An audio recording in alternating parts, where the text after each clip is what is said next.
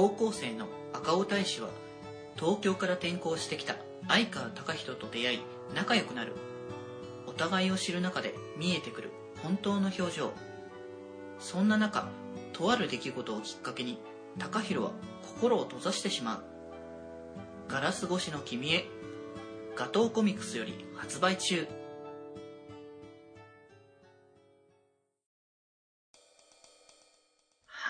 はい。ということでですね、手間得。ということでですね、まずは、ね、あのーまあ、ちょっと新刊っていうと、ちょっとね、タイミングがいろいろとずれてしまったところもあるので、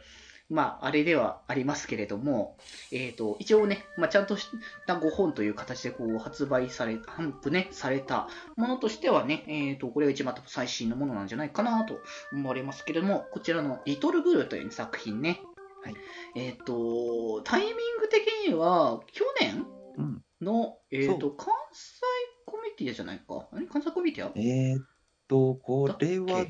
確か関西コミティアだったかな？だよね去年、確か関西コミティアしか出てない。あー、あーそうだよね。確かね。2020年はね、うんうんなんかあの、ねヤロフェスもなくなって、J ガーデンもなくなって、コミックマーケットもなくなって。そうなんだよね。だから、一応あれだよね。これもともとヤローフェス予定って話だもんね。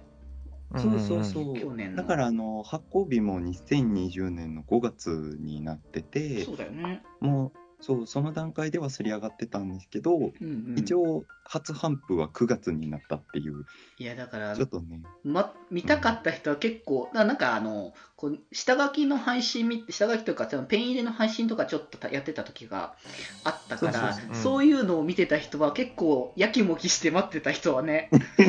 多かったのではないかなっていうのはね。うん、うん。あったみたい。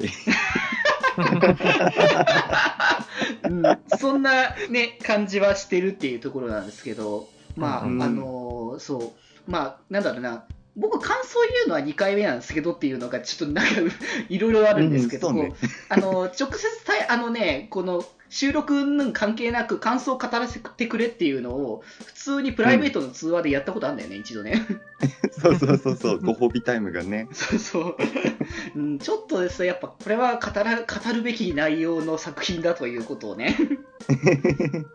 まあでも今回改めてちょっとねあの僕自身もテーマとかをねうん。語りつつっていう感じでできたらなっていう機会を。こうねうん、こう、ちょっと考えるべき部分があるなという、今もさっきも言いましたけど、作品ではありますし、うん。まあ、哲くんもね、ちょっと見て、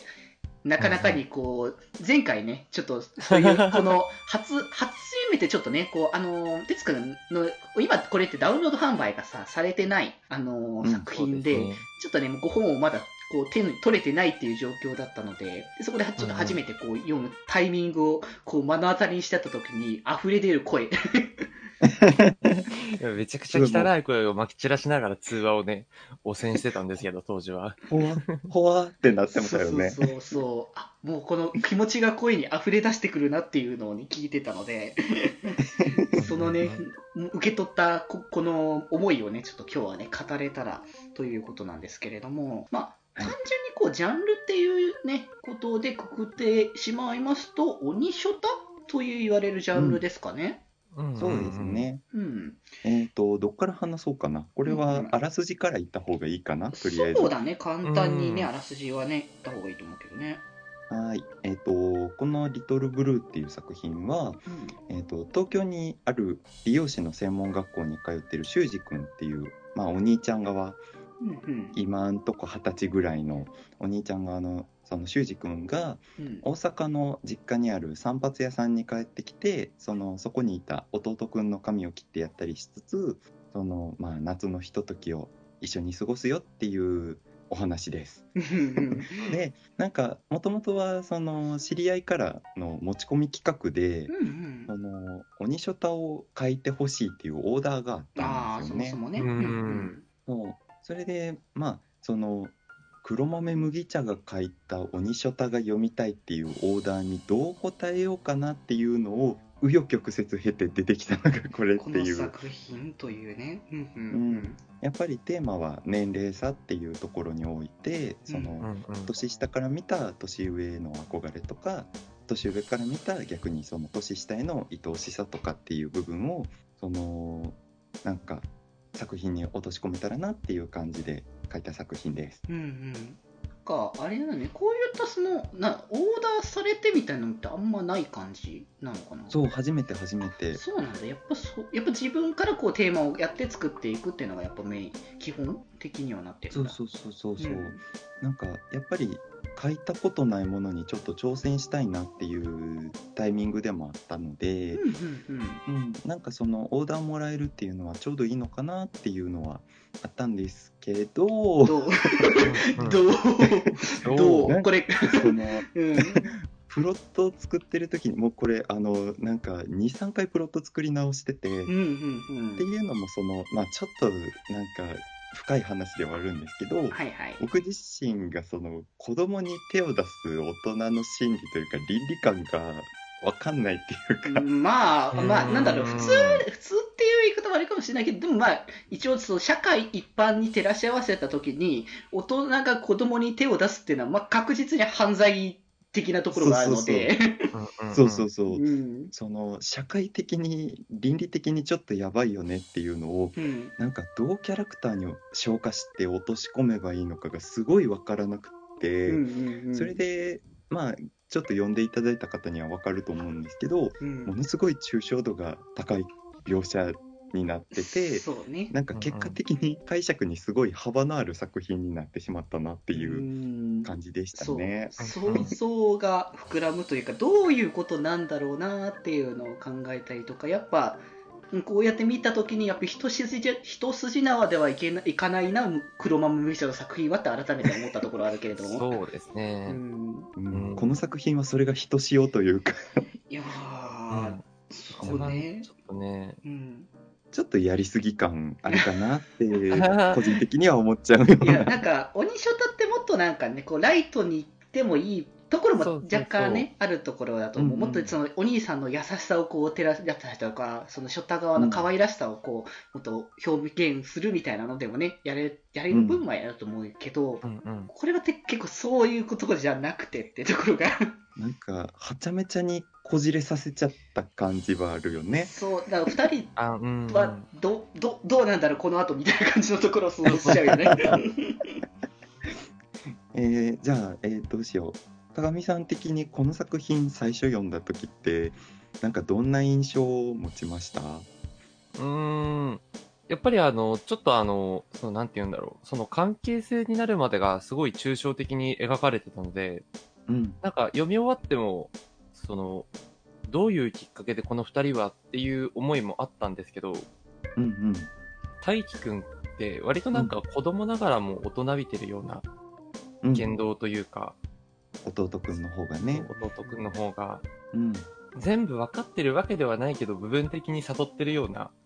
そういうちょっうんうんと少年のあどけないところと、ちょっと成長してるよっていうところがあって、すごいいい作品だなとは思いました、俺は。ありがとうございます。ご褒美タイムが始まってる。そうまあでも今日はこん今日ずっとだから基本的にはこういった感想を言い続ける回だからずっとあのもみこ的にはご褒美なんじゃないかっていうところがね作者冥利に尽きるな。いや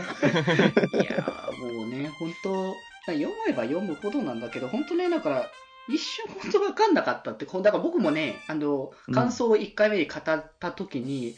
えっとこれ2人ってどういう関係性っていうのをね若干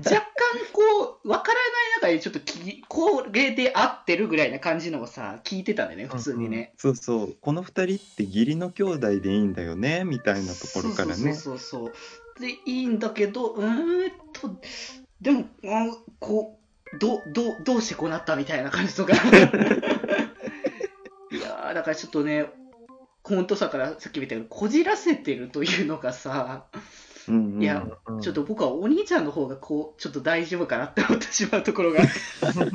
いや、麦サボあるあるですよ。あの、うんメンタル的に超やばい攻めがよく出てくるのが麦サボ作品ですからね。まあそうね、この、この後ね、またね、あの、他の既存、期間のね、作品も語ってきますけど、そちらの方でも結構ヤバめなメンタルの持ち主たちは結構出てくるので。いやーそれをねなんかさもなんか普通の人ですよみたいな風に書くのがうん。あの麦サボの特徴かなって。だからなんかそこに若干のサイコパンみ、サイコ感みたいなのをね、感じてしまって、あの、うん。僕はだから、あの、初めてこう、おしゃべりする前とかは、若干あの、黒豆麦茶ってちょっとやべえやつなのかなとか思ってしまうところはあったからね。いやちげえねちげえねいや、まあでもね、実際あの、おしゃべりするとめちゃくちゃね、腰低くて、あの、すごいフランクで、ね、優しい人だなっていうのは感じたので。あれ作品の話で褒めてくれる回じゃなかったっけ？ま あでも本人も大好きっていうか、あのね、前、よくね、あの僕ら、あの後ろでもずっと言ってるけど、あのね、僕はさ、その黒豆麦茶という存在をすごくね、こう仲良くしていただいて、とすごくいいお友達っていう感じのところもありつつ、あの神として崇拝もしてるのは間違いないっていう話はね。そうよくしてくれるよね。うん。忘れちゃいけない原点みたいなそうそう感じでねそう。のね、よくはしごを外すみたいな話をされるけど、別にはしご外してないからね、もともとその、あの、天から、あの、拝んでる、天に拝んでるみたいな気持ちもありながら友達してるっていう感じだから、うんうんうんうん。えらい複雑な関係性みたいになってるけど。っていう、まあまあ、ちょっとね、別の脱線はちょっとしてましたけど、気ままに寄り道クラブでは皆様のお便りを募集しております。メッセージの宛先は、よりみち .club.gmail.com その他感想は、ハッシュタグ、気まよりにて募集しております。そして、この番組をお聞きの皆さん、ぜひぜひ番組購読をよろしくお願いします。